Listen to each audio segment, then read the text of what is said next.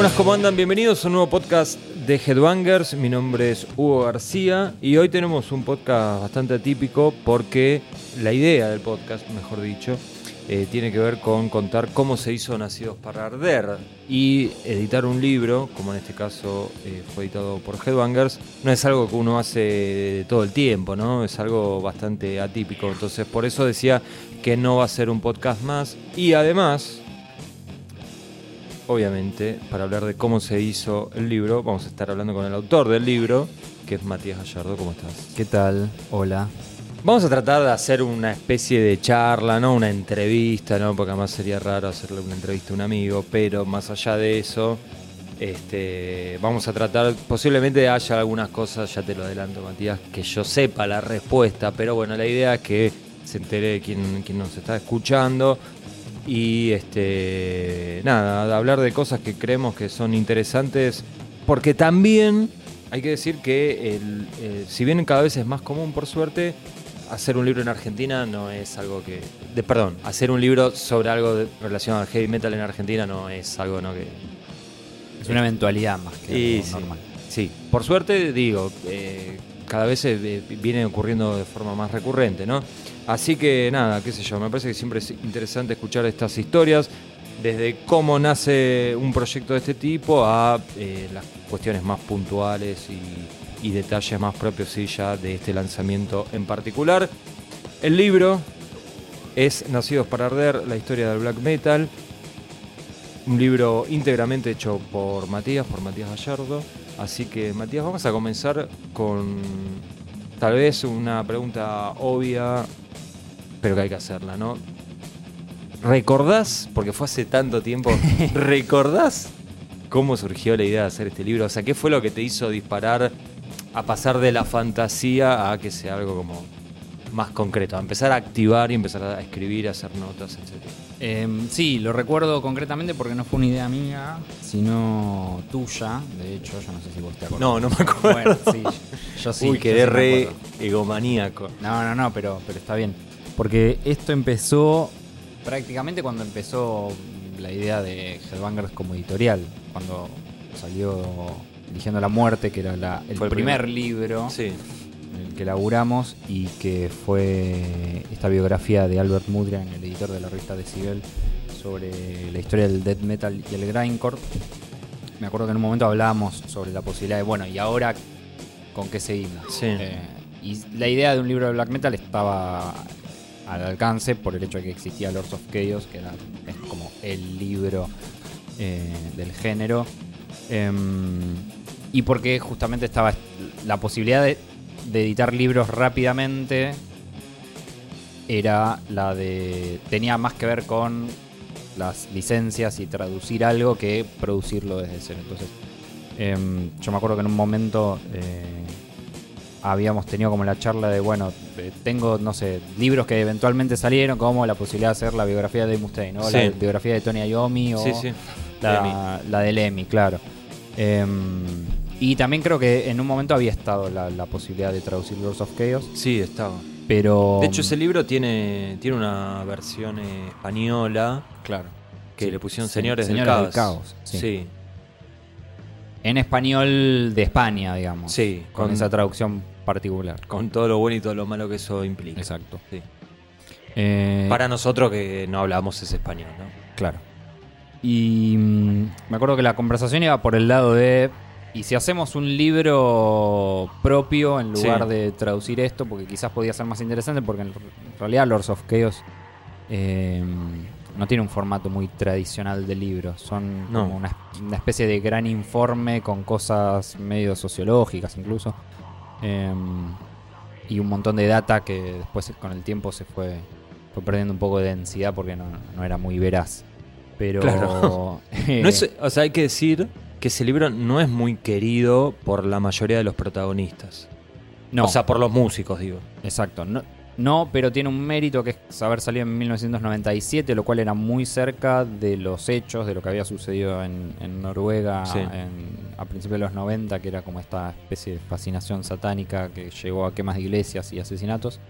Em, pero no tenía lo que quizás eh, tienen libros que vinieron después, este incluido, eh, que es el paso del tiempo y la reflexión de esa gente que está hablando ya como personas de 50 años, sino Claro. como adolescentes. Em, Sí, no, y no- había mucho mito y era previo internet, entonces muchas de esas cosas que, que están dichas en ese libro tal vez fueron eh, como eh, creciendo de una manera desproporcionada y quedaron un montón de, de medias verdades tal vez, como para no, no decir mentiras, pero mucha cosa que quedó mitologizada, digamos, y no era realmente tan así. Sí. Sí, de, de hecho, vos sabés que a mí me, me han preguntado eh, qué tan diferente era este libro comparado con Lords of Chaos, justamente. Comparándolo con este libro, que es como el más conocido del género, al punto de que se llevó a hacer una película Sí, con ese título y basándose un poco en las historias de ese libro, aunque la película no. no yo creo que a nadie le guste o que conozca mínimamente la historia del black metal le, le, le gusta esa película, ¿no? Pero digo, más allá de eso, este libro, eh, Nacidos para Arder, me- a mí, en lo personal, me resultó, habiendo leído los dos libros, me resultó como muy diferente. Por un, por un lado, por lo que vos decías, de que vos tuviste la ventaja de casi 20 años de, de distancia. sí. Y por otro lado, no quiero decir que es más. eh, me- es que es un trabajo más serio porque yo valoro mucho lo, lo que fue Lords of Chaos en su momento, más allá de que después nos enteramos que tenía bastante pimienta puesta exageradamente, ¿no? Sí. Y un tono bastante amarillista y qué sé yo. Pero digo, más allá de eso, me parece como que vos te enfocaste más en las bandas, en los músicos y en el black metal como movimiento musical y no tanto con leyendas del satanismo, del paganismo o cuestiones sociales de Europa, etcétera, etcétera. Sí. No sé qué pensás. Eh, sí, la idea era que el- el- la historia principal fuese sobre la música y cómo este tipo de música surge y eventualmente llega a estos extremos, tal vez de la violencia, qué sé yo, pero en ningún momento fue la idea hacer, bueno, hay nazis en Noruega porque esta historia, qué sé yo, no, no lo sé. Sí, o. eh, bueno, en 1645 También, la corriente satánica de no, viste. O sea, que estaba. es- O sea, si te gusta leer de eso, me parece perfecto. A mí, yo me acuerdo que era, para mí era como medio decepcionante eso de Lords of Chaos. Entiendo que a alguien le, le pueda gustar. Es más, capaz que hay gente que se engancha más por eso Por que eso, por cómo se grabó el cuarto disco satírico, ¿no? Claro, eh, no, en- o sea, en ese caso era, este es un libro sobre música. Sobre, el cuarto disco de satírico. Claro, Sí, sí, sí. exactamente. Sí, probablemente si te guste el cuarto disco de Satyricon lo, lo puedas leer más acá que en, en Lords of Chaos. Entonces, como volviendo a la idea de hacer el libro, era justamente eso. Bueno, hagamos algo de contenido original. Sí. Sin grandes pretensiones porque se planteaba como la idea de un libro, por un lado en español, hecho desde Argentina, que no es un... Digo, probablemente hubiera tenido más fácil. A priori pensamos que hubiera tenido más facilidad para hacerlo siendo es un periodista de Estados Unidos que tiene más acceso quizás o que lo va a hacer en inglés donde es un Sí. mercado más eh, mayoritario. Porque es- escribir bien o mal, o hacer una buena entrevista o mala entrevista, no importa si vivís en Bélgica, en No, Japón o, o en Bursaco. Pero, estando acá, cuesta más capturar la atención del músico para que te dé una, dos, tres horas de su tiempo para hacer un libro de- que a él no le va a mover la aguja financieramente, digamos. Exacto. O sea, no es que sale el, eh, Nacidos para Arder y Mayhem vendió 500 discos más. Entonces, ahí hay un trabajo muy fino tuyo que, bueno, ya vamos a hablar de eso. Pero... Sí. Entonces la idea era, bueno, quizás se puede hacer este tipo de libro con las limitaciones obvias que puede llegar a tener, dadas las condiciones en las que laburan. Y fue bueno, ok. Sí. Y no, no leí mucha más pelota, la verdad. Eh, Vos sabés que ahora vos contás esto y yo estoy teniendo como los flashbacks de esas flashbacks, charlas claro. cuando estaba el cuartel en el cuartel de en Headbanger. otro lado, que no en- era en cerca Tal- de donde está ahora, Sí, pero en en otro lado. Talcahuano, sí, sí, Exacto. sí, sí, estoy teniendo unos flashbacks tremendos. Entonces fue, bueno, ok, lo hago. Pero ni idea, porque nunca había hecho ese tipo de, de- de proyectos. eh, hasta que en un momento, no sé, creo que un, un año después o algo así, como me puse a investigar a ver realmente existe posibilidad de contactar a alguien y que me responda y que esté todo bien. Eh, Más allá de lo que ya venías haciendo para la revista. Claro, sí, digo, más allá de, de las notas programadas que conseguíamos por el hecho de que alguien sacaba un disco y necesitaba promocionarlo. Claro. Y bueno, ahí yo tenía una oportunidad por el simple hecho de que íbamos a hablar de, Sí, sí, de sí. otro tema. Y me acuerdo que en algún momento de 2013, eh, contacté por un blogspot ¿A quién? Chetil Mannheim, que es el baterista original de Mayhem, De Mayhem, sí. que en ese momento estaba, digo, siendo un, un civil. No, no, no, no, No estaba tocando en no ese estaba momento, tocando, ahora, no, sí. digo, vivía de ser un, creo que es eh, ingeniero informático o algo así relacionado con las telecomunicaciones. Sí. Y le escribí en un blog que tenía, que un blog de nada que ver, incluso sin saber si era fehacientemente él. Y le dije, voy a escribir un libro y necesito hablar con vos sobre la historia de Mayhem. Y, y estuvo de acuerdo. Y ahí como que dije, ah, bueno, quizás no es tan difícil conseguir eh, a la gente que quisiera conseguir. Eh, y ahí empecé a hacer notas. O sea, nunca fue un proceso continuo porque digo, no, no me dediqué 100% a esto. No, en el, me- en el medio, además de tu vida, Claro. que no es un- algo menor, ¿no? La vida de una persona, eh, seguimos con las revistas. Otros se- libros. Otros libros, tradujiste el de Ayomi. eh, te fuiste a vivir fuera del país en un momento, Es en esa época más o menos. Eh, siempre estuviste en contacto con músicos del género por la revista, pero se- es como que se, se- cada tanto había un, che, conseguía tal, Claro. Que se copó en hablar de algo más allá de su nuevo lanzamiento. Sí. Lo que pasa que sí, es complicado y lleva. Y, y es como que hay muchos tiempos muertos. Capaz que pasan dos meses que no pudiste avanzar.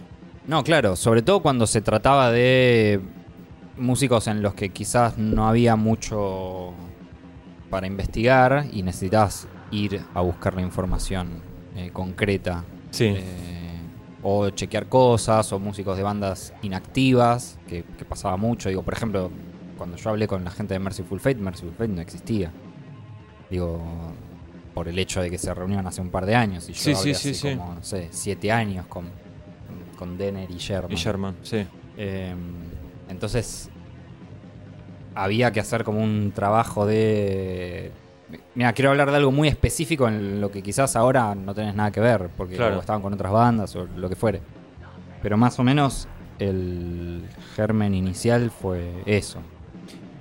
Y yo algo que recuerdo es que en, a- en algún momento vos me, me mencionaste que estabas tomando como... porque- me acuerdo porque me llamó la atención. Como, como que estabas tomando como parámetro más.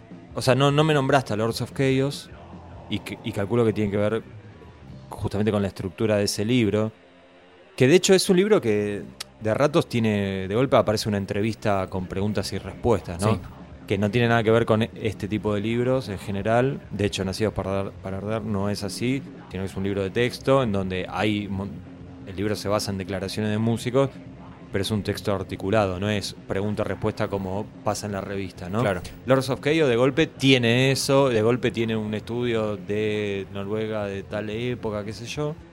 Después retoma y va para acá, va para allá. Y vos lo que me habías dicho era como que tu a nivel tipo estructura como que era más tipo un faro por decirlo de alguna manera eh, eligiendo la muerte que es este libro que fue el primero que editó Headbangers o sea recuerdo dos preguntas recuerdo bien una por un lado y por otro lado más allá de, eligiendo la muerte hubo algún otro así que tomaste como parámetro o no Eligiendo la muerte sí, porque lo leí varias veces. Eh, creo que es uno de mis libros musicales eh, más leídos eh, y que más me gusta también. Porque me parecía que estaba buena esa idea de, de hacer una cronología continua y que no fuese el capítulo sobre Darkthrone, el capítulo sobre Bursum, ese tipo de cosas. Sí. Porque me que parecía... hay libros así Hay libros así, de hecho, el otro que iba a nombrar es uno que se llama Evolution of the Cult, de un autor inglés que se llama Dial Patterson, que también tomé como referencia por el hecho de que introdujo un montón también de data nueva y cosas interesantes sobre las que las bandas charlaban, eh, que me pareció como interesante profundizar. pero ese Pero ese estaba relacionado, o sea, ese era como capítulos autoconclusivos. Podías agarrar el libro en cualquier lado y leer el capítulo de tu banda favorita y tenías condensada su historia, incluso hasta cierto punto. Quizás no, digo, no sé, si hablaban de eh, Mayhem no llegaba hasta el día de hoy o hasta el- ese momento, sino que se enfocaba como en el- el- lo principal de la historia de la banda, Claro, claro. con todas sus polémicas.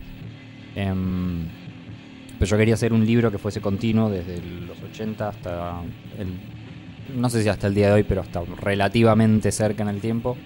Porque me parecía que ahí se podía hacer algo que, me gustaba mucho de Choosing Dead, que es esta, por un lado, l- mostrar la interrelación que había entre todas las personas que están hablando y por otro lado este tema de la eh, de ejercer cierta retrospectiva sobre la misma obra porque digo, el libro empieza hablando en los 80 con músicos de Venom, eh, Merciful Fate, eh, no sé, Celtic Frost y hacia el final vuelven a aparecer ellos y músicos que van apareciendo a lo largo de todo el libro como mirando hacia atrás y hablando sobre sus carreras y qué es lo que significa 40 años después estar en el lugar en el que están. Entonces me parecía que eh, esa estructura era la que, la, la que mejor podía funcionar y que por eso me, me basaba más como en, Sí. en- en eligiendo la muerte. Ahora, justamente, Eligiendo la Muerte empieza, o sea, es un libro sobre la historia del grindcore y del principalmente del death metal, ¿no? Que Sí. cien mil veces más rica que la historia del grindcore.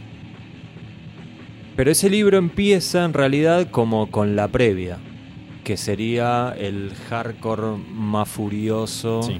y cómo eso le da pie a bandas como Napalm Death, por ejemplo, ¿no? Y a partir de ahí empieza...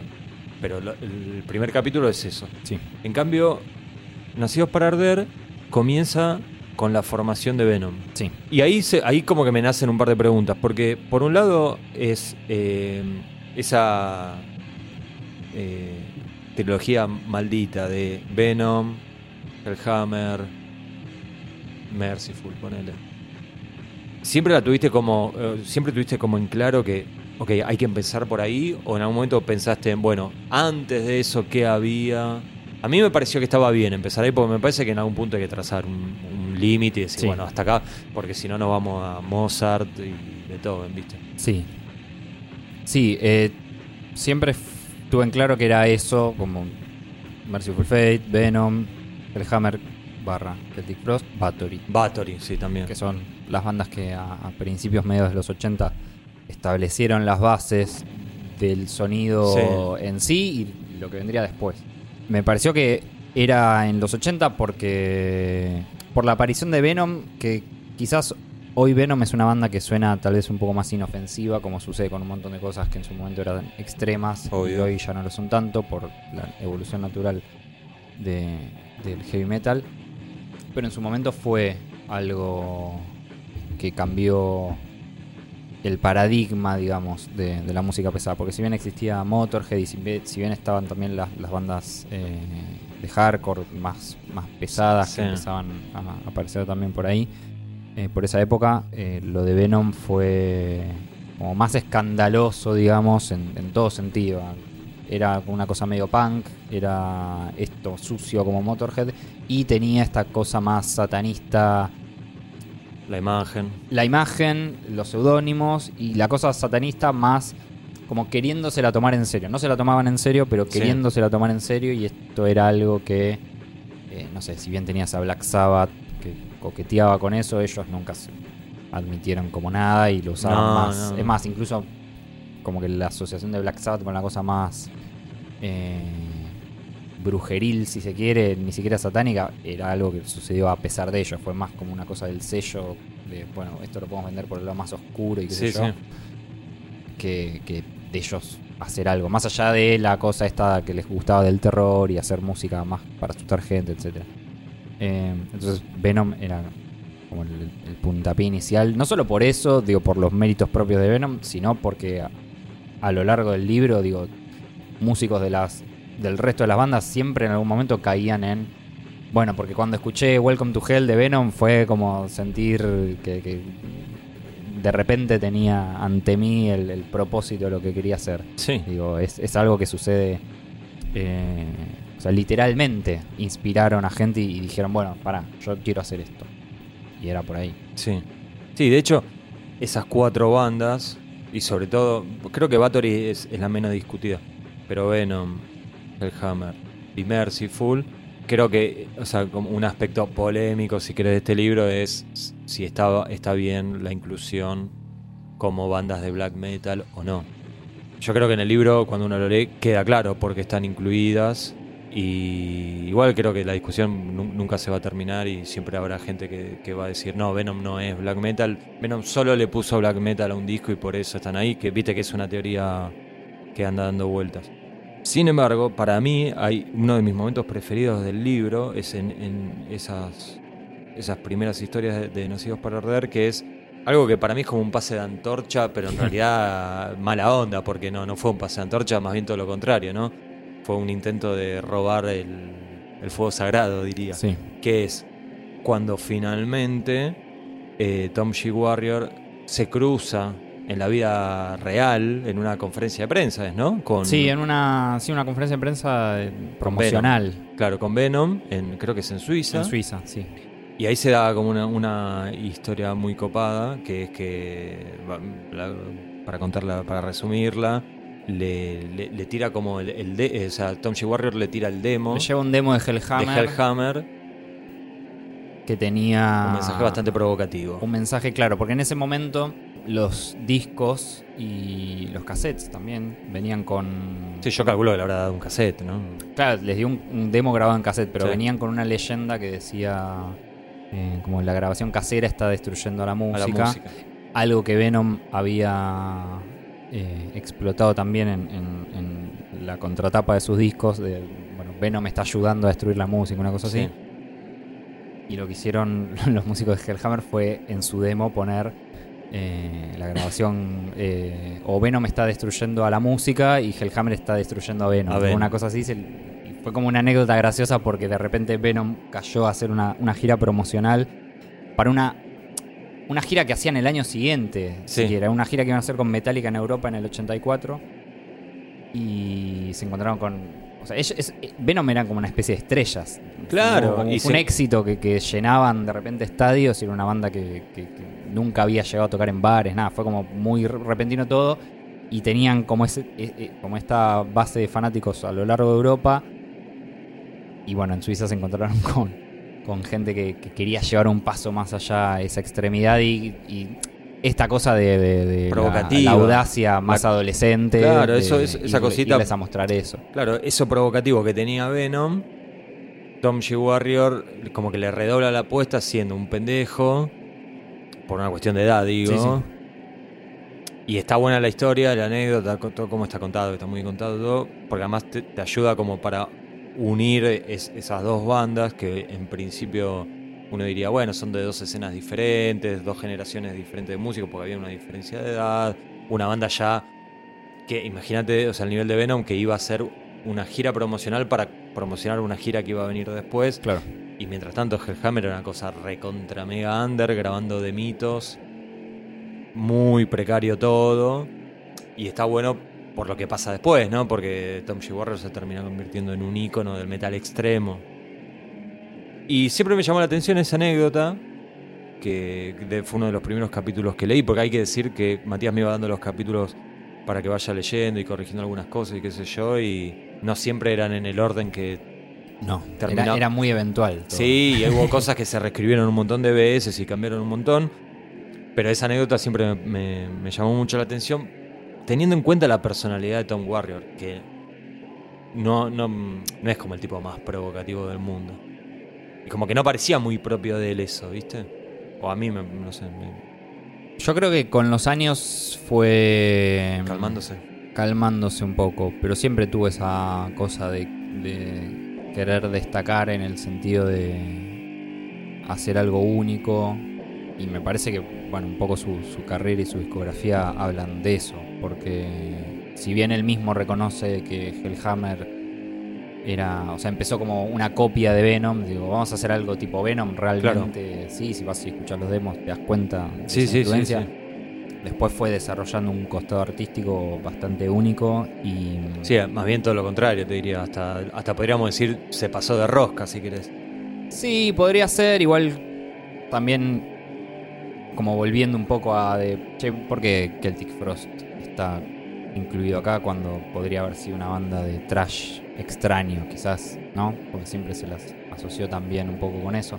Pero me parece que un poco él inaugura también esta tradición de bandas del estilo de no solo quedarse con el lado extremo, sino ampliar los Expandir, horizontes obvio. e incorporar cosas a ese sonido más extremo. Porque si queremos podemos trazar una línea desde Celtic Frost hasta las cosas más experimentales que vinieron en, en los 90. Sí, de hecho, es como que ahora, hoy en día, hasta termina siendo casi caricaturesco. Que, viste que de Tom Warrior, el uh, el Claro. grito ese. Hasta creo que hay una cuenta de Twitter que lo único que hace es poner uh. En realidad, cuando vos analizás la discografía, la carrera de él y de su banda, termina siendo un- como un precursor de la vanguardia, ¿no? Sí. Valga la redundancia. Y nada que ver.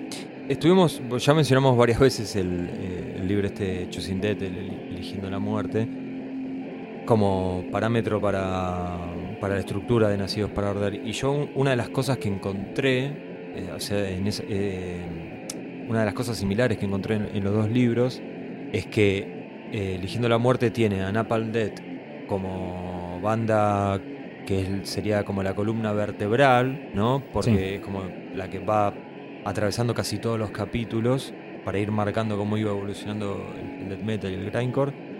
Y acá hay algo similar, no está en todos los capítulos, pero es una banda que tiene, creo que es la que tiene como la, la- la mayor preponderancia en Nacidos para Arder, que es Mayhem. Sí, Obviamente empieza todo con, con Bathory, con Venom, todo esto que decíamos, Celtic Frost. Pero cuando aparece Mayhem, es como que llegó para quedarse, ¿no? Si bien después en el libro, no sé, tiene un capítulo sobre el, el, eh, el Black en Estados Unidos y obviamente ahí no, no está Mayhem, o algunas cosas así. Es una banda que está muy presente en el libro. ¿Vos la tomaste, o sea, trazaste ese paralelo como, o sea, Mayhem fue tu Napalm Death, tu Napalm Death para Nacidos para Arder, o es un delirio mío?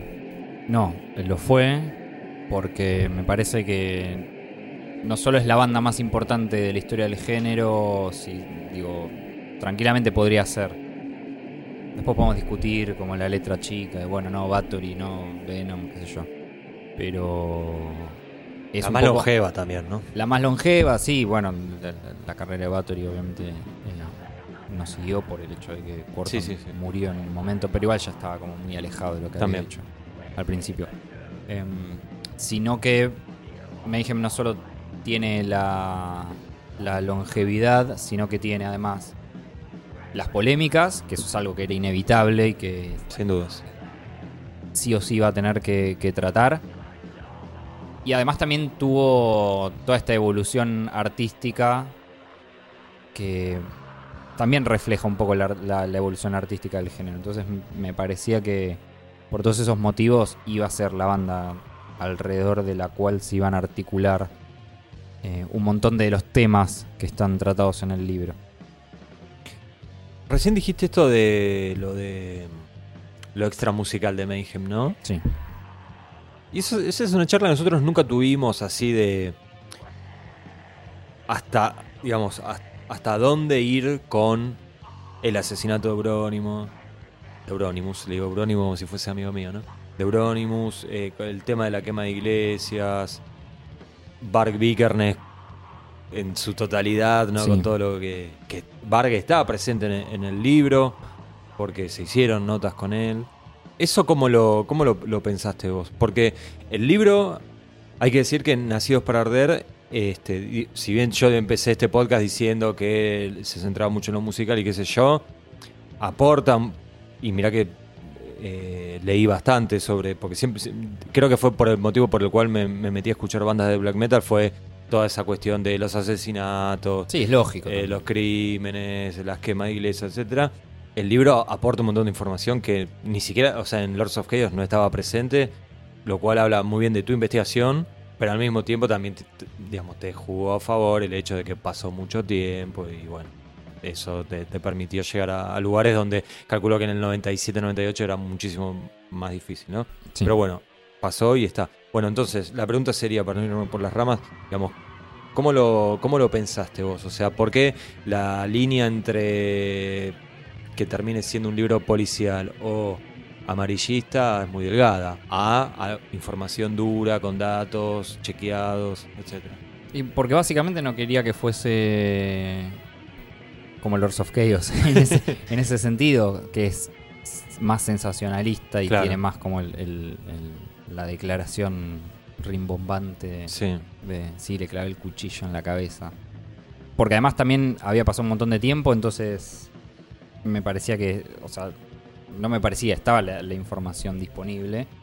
Por otro lado, por esto. Pero estás- perdóname, pero hay, da- hay datos que vos decís estaban disponibles. Me meto en Wikipedia y no salen cosas que yo leí acá. Bueno, habrá que actualizar. o Em, sea, Sí, no. eh, a- mi idea también era esa data que aparece, contrastarla con la experiencia de gente que ha crecido y ya ve eso de, de otra manera y tratarlo como queda medio solemne, decirlo con la seriedad de, de los hechos, en el sentido de que, por, digo, por, por una cosa muy puntual también pensaba con, con Dead, el cantante De Mayhem. de Mayhem famoso que se suicidó sí. y del cual existen fotos de, de su, de su muerte, de su Sí. cadáver, que terminaron en la tapa de un disco y todo. Un pirata. sí. Ese fue poner, ponerle un límite claro donde dije, bueno, no hace falta mostrar esta foto, que de hecho no está incluida en el libro, porque... eh, porque por un lado digo, hoy si la querés buscar la... Está, son dos clics. Sí. Claro, Entonces, y también estaba esta idea de que fuese gente que está hablando, o sea, tra- tratar como los hechos con el respeto de la, de la que se merece de la ocasión, Sí. digo, sin dejar de preguntar cosas, pero teniendo en cuenta de que se trataba de gente que perdió un amigo, que lo asesinaron, que perdió un amigo que se suicidó, entonces y, que alrededor de, esas muertes hay gente común y corriente, más allá de que toquen o no en una banda, a la cual les afecta eso. Y creo que en, un momento, de hecho, eh, una de las veces que Mayhem vino acá y pude charlar con Necrobatcher, eh, un poco me hablaba de esto, que me decía que, bueno, yo te cuento cosas por el hecho de que sé que no vas a estar explotando esto de una manera sensacionalista y que más allá de, de, de- de los hechos y las muertes y todos los quilombos que rodean a mi banda, también te interesa el costado musical y esto, no, no, no sos un periodista que viene de afuera, sino Sí, que sí, sí. entiende que de dónde viene la banda y, y- y es como soy parte de la prensa especializada en Mayhem, digamos. Claro. Entonces era un poco eso, el- límite de, bueno, no, ok, contamos todo esto, pero tampoco digo, me parece que sea eh, algo, no sé, o sea, yo lo vi como algo lógico todo el tiempo, pero sí, no sé, quizás Sí, lo podría haber explotado de alguna manera. Pasa que esto, si, si vas a estar ateniéndote a, a los hechos, no, no, no, no podés inventar mucho. No, no, pero viste, es como. Yo me, acuerdo de. ah, abriste muchas ventanas en realidad, porque recién. Me esto pasa que- todo el tiempo. Esto, esto que decías de, de lo de Necrobatcher y, y hay, hay un documental que está en YouTube, el de Los Bambinos de Satanes, ¿no? El de, sí, El que sí, hace el- bajista- Capitán de Turbo Negro. Claro, el bajista de Turbo Negro, que en un momento, bueno, es un documental que lo acompañan a Mayhem en una gira en Centroamérica y en un momento no me acuerdo dónde es que están, pero van a una feria y hay Necrobatcher ve que están vendiendo remeras con la foto esta que decía Matías del suicidio de Dead. Y obviamente al tipo le jode, como le jodería a cualquier persona que está escuchando esta charla que estamos teniendo acá con Matías, de tener que ver una foto de un amigo que se voló la cabeza, ¿no? Claro. más allá de lo pintoresco que era Dead como personaje y, y todo el circo alrededor, es una cagada, obviamente.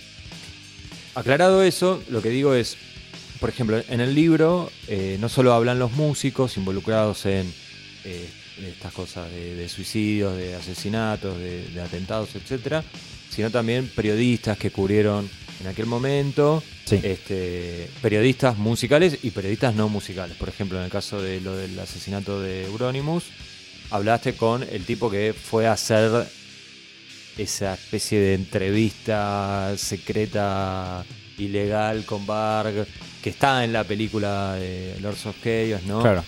Y lo que yo me imaginaba, eh, pues son todas notas que hiciste vos, yo no, no tuve nada que ver, o sea, leyéndolas es como, bueno, hasta qué momento parar y listo, bueno, hasta acá llego, ¿viste? Porque, porque el tema es súper interesante, Sí, obvio. el tipo te está tirando data de primera, de hecho, se termina hablando bastante en el libro de la verdadera muerte, eh, perdón, la verdadera muerte no, la verdadera, el, el- o sea, el motivo re- de- real de la causa de la muerte de, de, de Euronymous, ¿no? Que Bark siempre contó la historia como quedando re canchero, que fui, le metí un cuchillazo y qué sé yo, y en realidad no fue tan así. O, mm, si bien obviamente fue por su culpa que se muere Euronymous, Claro, ¿no? sí. Claramente, no, no es que vengo a, no vengo de abogado de Bark. Eh, de hecho, ya nos, ya nos generó bastante problemas Varg en Hace- Facebook, hace ¿no? poquito, sí. Hace poquito. Eh, así que no, no estoy, no estoy muy contento con Varg. Pero. mm, eh, no, nada, eso, viste, como decir, bueno, hasta dónde llego, hasta dónde paro, o en dónde paro, porque estamos haciendo un libro, en definitiva, sobre música, no sobre muertes. Claro, sí, no, no, no es un libro policial. No, es un libro no es policial, una investigación sí. policial. Más allá de que, por motivos obvios, tiene cosas policiales, porque, si- porque si, si no cubrías eso, era, che, ¿qué estás haciendo, hermano? No, claro, sí. sí.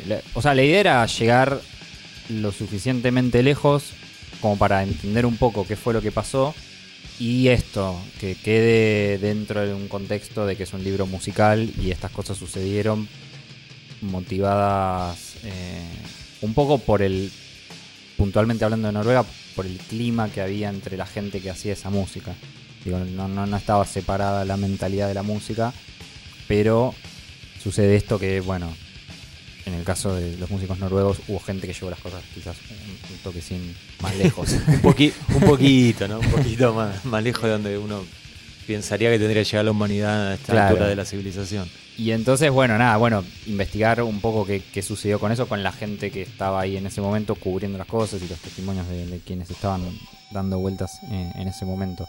Eh, pero sí, siempre teniendo en cuenta que la- el foco era la música. De hecho, en el, el capítulo que se habla sobre la muerte de Euronymous, la muerte de Euronymous es un hecho crucial en el, en el género, diría, Sí. en el libro en sí también y en ese capítulo, pero después se sigue hablando de qué sucedió después y, y cómo siguió y otras bandas que siguieron sacando discos, etcétera, etcétera. Sí. No- no- no Eso es- está buenísimo. Y yo siempre tuve la duda de. Porque, digamos, desde que lo matan a Euronymous, después pasa un tiempo hasta que sale The Mysteries. Sí, Y después pasa un tiempo más extenso hasta que Mayhem se, se reúne, ¿no? Y, y siempre como que tuve la duda, y nunca, no sé, nunca me calenté en buscar la información de, bueno, cómo había, cómo había sido el operativo retorno de Claro. Mayhem, ¿no? Y bueno, en el, en el- acá en Nacidos por Arder, eh, Matías reconstruye todo eso, hablando con Necrobatcher, que debe ser uno de los tipos con, con los que más onda pegaste, me parece. Sí. Lo cual fue clave por la importancia de Mayhem en el libro, como decíamos antes. Pero también con Hellhammer. con Blasphemer, que es el guitarrista que termina reemplazando a Euronymous durante un montón de tiempo. Bueno, está el personaje este Maniac, pintoresco, ¿no? Sí, bueno, claro, uno, uno entre tantos. Uno entre tantos, sí, sí. Pero yo creo que él es un, un poquito más pintoresco que la mayoría. No que todos, pero que la mayoría. Pero nada, eso es... eh, porque básicamente lo que podemos decir es que el, el retorno de Mayhem se da en el funeral de, De Euronymous. de Euronymous, ¿no? Sí. Lo, lo cual es, claro que muy para seguir. película, ¿no? Sí, eh, un poco sí, po- porque Mayhem oficialmente regresa en el 97 con donde ya grabaron un EP y empezaron a tocar en vivo y empezaron a, a hacer una banda profesional, digamos, porque antes habían tocado pero muy poco, siempre con todos los problemas que tuvieron desde el principio que también están contados en el Sí. libro, pero Sí, hubo tres años en los que estuvieron preparándose para llegar a ese momento y convertirse en- de vuelta en, en otra banda, con otra gente, pero que llevaba adelante la misma idea de, de los comienzos, digamos. Sí, y está bastante, Necrobatcher lo, lo menciona al detalle, el hecho de que no lo tenían eh, un apoyo generalizado, No, ese no. retorno, porque era como para Mayhem sin Euronymous. No, eso no es Mayhem. Y como que tuvieron que luchar bastante, digamos, para volver a poner eh, a la banda de pie, re- recuperar el, el prestigio, este, mantener vivo el legado y, y todo lo, lo que terminó pasando. Hoy en día nadie criticaría eh, la existencia de Mayhem, pero en ese momento sí fue, fue como muy criticado, inclusive por gente de la escena y todo, ¿no? Sí, sí, por supuesto. Digo, era una especie de, regreso. No sé. Estoy pensando en, ejemplos como Metallica o Megadeth, pero son ejemplos donde el, el personaje principal, digamos. Sigue estando. Sí, pero además es, no sé, es guitarrista, pero también hace otras cosas. Eh, pero no sé, es como Iron Maiden sin Steve Harris, ponele, que era. Sí, sería raro. Que es, la mente maestra detrás de ellos. No, obvio, obvio. Además, eh, Euronymous, eh, un tipo muy vocal, o sea, muy abierto. casi el frontman, o sea, sin ser el frontman, el vocero de la banda. Eso sí, y, y, digo, un personaje que marcaba tendencia en la escena porque había gente que le prestaba mucha atención y no solo, no solo en Noruega, sino a lo, largo del mundo y digo, por eso terminó siendo un personaje tan, tan importante para el género. Matías, te hago una más para cerrar este, esta parte, la parte criminal de, Nacidos para Arder y vamos a cerrar el podcast y en unos días eh, vamos a hacer una segunda parte que hay un montón de otras cosas que me gustaría hablar sobre más, más relacionado a las entrevistas, a los músicos con los que pegaste más onda, alguno que te haya decepcionado y esas cosas. Que, siempre nos preguntan a nosotros cuando nos hacen entrevistas a nosotros, así que te las, voy a hacer yo a vos. Pero antes de eso, para cerrar esta parte, em, vos, yo decía que hablaste con, periodistas que descubrieron en, aquel momento eh, todo el tema este de, los crímenes del black metal y que hablaste con el periodista de uno de los diarios noruegos que fue el que le mostró a Noruega eh, el, costado no musical de Bart Vikernes. Eh, ¿Te costó conseguir esos contactos? ¿Fue gente que estaba abierta a hablar? Sobre todo el, periodista este del diario, que era un periodista de policiales, no, no, no era musical. Tenían, tuvieron buena onda para hablar con un pibe de un país muy alejado. ¿Qué onda? Sí, en general sí, tanto eh, Finn Tonder, que es el periodista este que hizo la nota, que un poco arranca esa bola de nieve que después termina siendo el, asesinato de Euronymous. Mínimamente para quien no conoce, esta persona es eh, contactada por Vargas y sus amigos. Es contactada por Claro, amigos de bar que le dicen, eh, tenemos, sabemos, sabemos quién prendió fuego las iglesias, porque fue en el momento en donde empezaron a prenderse fuego las iglesias en, 1992. Y él, a principios de 1993, pactan hacer una entrevista con la persona que, estaba detrás de esto, de acuerdo a esta gente, que en realidad les había llevado como una gacetilla de prensa en plan, publicar esto en tu diario, y él dijo, no, pará, voy a hacer una entrevista. Necesitamos, claro, chequear que realmente es porque no puedo publicar cualquier cosa. esta, es la vida antes de este periodismo lleno de fake news. Sí, de, sí, inteligencia artificial que te escribe las notas hoy. Entonces fueron, hicieron ese encuentro, hubo una nota, chequearon que los datos realmente eran, porque los chequeé con la policía y publicaron esto y ahí empezó como todo el, tema este de la esta especie de, pánico satánico que hubo en Noruega a partir de esto. Sí, medio como que las ganas de figurar que tenían eh, Varg y sus amigos les terminó jugando bastante en contra. Claro, claro que sí. Entonces, en ese sentido no tuvo problemas. Yo calculo también un poco porque, digo, medio que jugamos en el mismo equipo, ¿no? Porque es, por un lado también porque este tipo a lo largo de los años fue consultado también sobre este tema, entonces un poco ya, ya está como acostumbrado, mm. claro, a estos pedidos. Em, y la gente de Kerrang también, porque en definitiva es. Yo les dije, mira, yo trabajo en una revista de música, hago, tu trabajo y necesito saber sobre esto. Y sí, esa, es más porque era como del gremio, digamos. Claro, claro. Em, entre, como es la frase, entre fantasmas no nos vamos a pisar la sábana. Exacto. Porque Kerrang es, la revista que lo, termina poniendo en la portada. Claro, la revista inglesa de música, digo, en ese momento. sí, Kerrang es un semanario, me parece. No sé, en ese si impreso sigue siendo, pero. Hoy en, día no sé. En ese momento salía semanalmente y era, por escándalo, la revista más leída de música pesada de toda Europa. Claro. Entonces, eso ya tenía otra plataforma y esta gente cuando se encontró con esta historia de gente loca en Noruega, porque o sea, ni siquiera eran, eran bandas populares, empiezan a popularizarse a partir, de, ellos. Eh, lo publicaron porque les parecía una historia que obviamente iba a generar cierta atención. Lo pusieron en tapa. Y lo pusieron en tapa, sí, es, pero es como que nosotros agarremos, es medio extraño, es como que agarramos una banda que tiene un disco, un demos o algo así, Sí, pero sí. están haciendo... Se están matando. Se están entre matando ellos, entre sí. sí y lo pones en una tapa. Sí. Y, y eso genera todavía De hecho, más atención. esa tapa es, entre comillas, es un poco graciosa porque en- hay un recuadrito chiquitito, creo que es a la izquierda, con una foto de Mustaine, de, de Megadeth, de- que no sé, no ya que se quejaba de Metallica. Una, sí. eh, Creo que... creo que era algo tipo... con Meta- Si yo conmigo... estuviera en Metallica serían más grandes que Guns N' Roses. Es- es- exactamente era que- eso.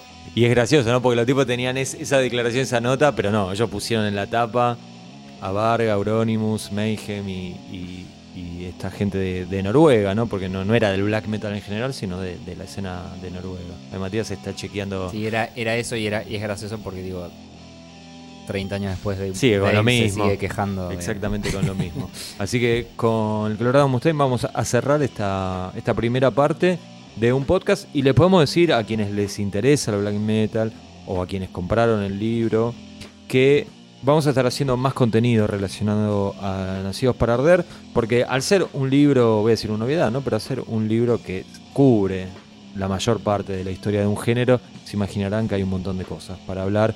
Así que eh, queríamos empezar con estos podcasts. Esta es la primera parte de uno, ya vendrá la segunda, hablando un poco de cómo se hizo el libro, pero después tenemos en mente otros contenidos relacionados a lo que pueden leer en detalle, obviamente, en Nacidos para Arder, que no lo dijimos, pero se consigue fácilmente en la tienda online de Headbangers.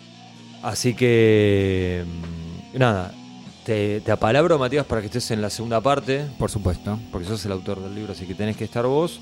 También tenemos que hablar, porque estoy, estoy acá viendo la tapa del libro que dice prólogos de Nocturno Culto y Dan Lilker. También quiero hablar de eso y quiero hablar hasta incluso de la portada del, del libro. Así que nada, en un par de días volvemos y continuamos hablando sobre Nacidos para Arder.